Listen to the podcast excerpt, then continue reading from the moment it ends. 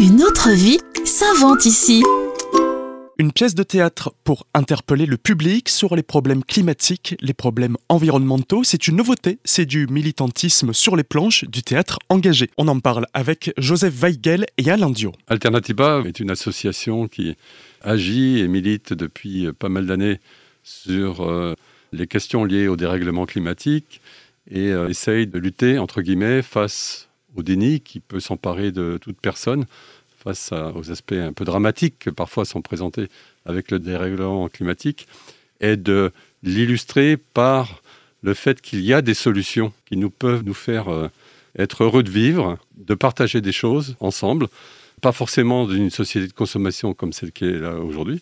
Dans ces événements ou ces actions que nous menons depuis des années, on se rend compte que souvent ou parfois, euh, il est difficile de s'adresser à tout un chacun et qu'on peut être amené à faire de l'entre-soi. L'idée qui est apparue chez nous, c'était de dire allons vers les gens. Et maintenant qu'on a décidé d'aller vers les gens, comment on va faire pour les intéresser, pour leur donner un petit flyer et est-ce qu'on aura atteint nos objectifs Et donc voilà, le théâtre, une façon plus originale de venir en face euh, des citoyens pour les amuser et les interpeller.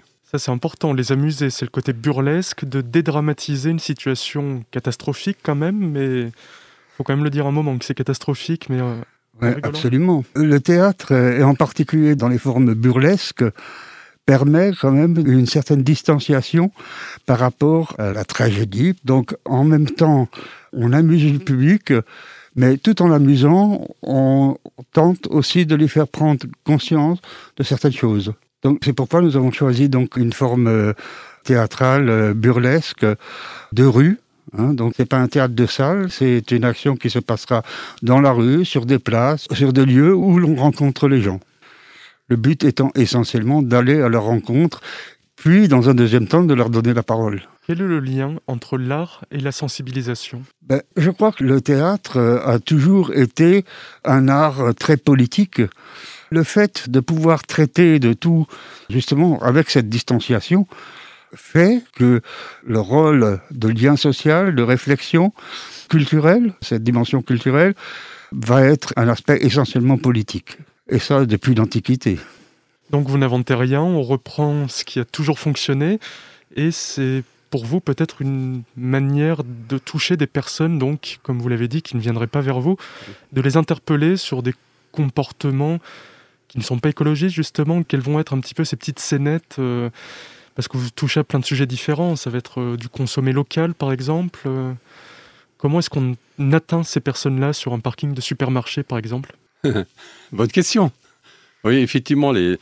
Joseph est l'auteur d'une vingtaine de scénettes destinées à être présentées sur des thématiques très diverses.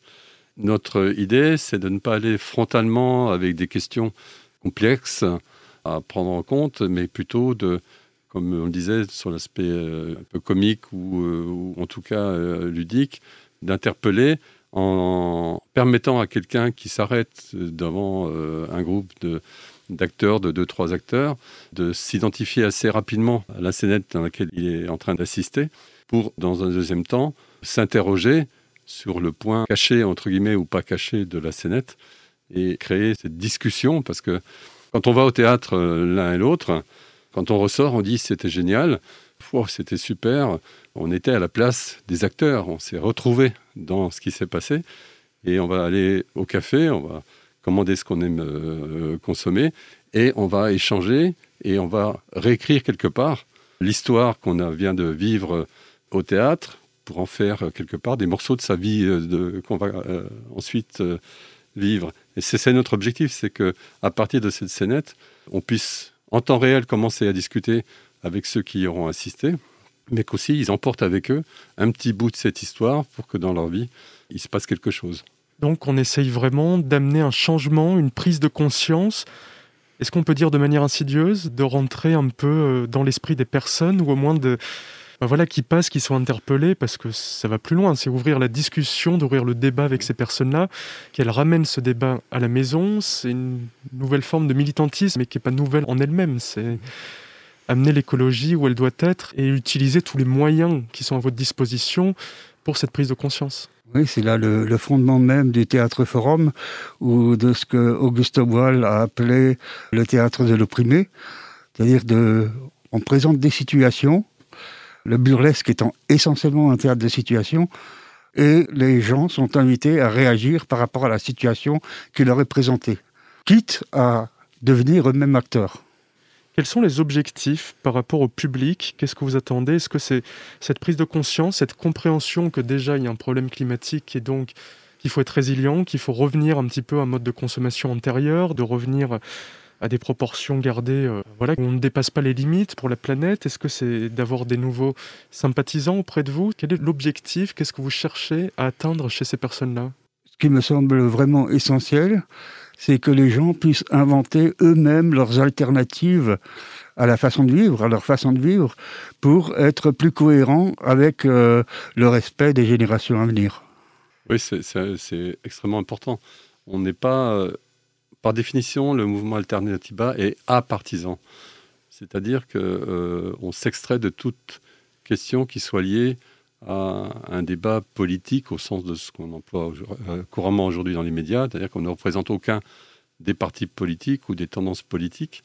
Euh, les membres euh, sont dans l'association avec un objectif fédérateur qui, traverse en fait des clivages politiques.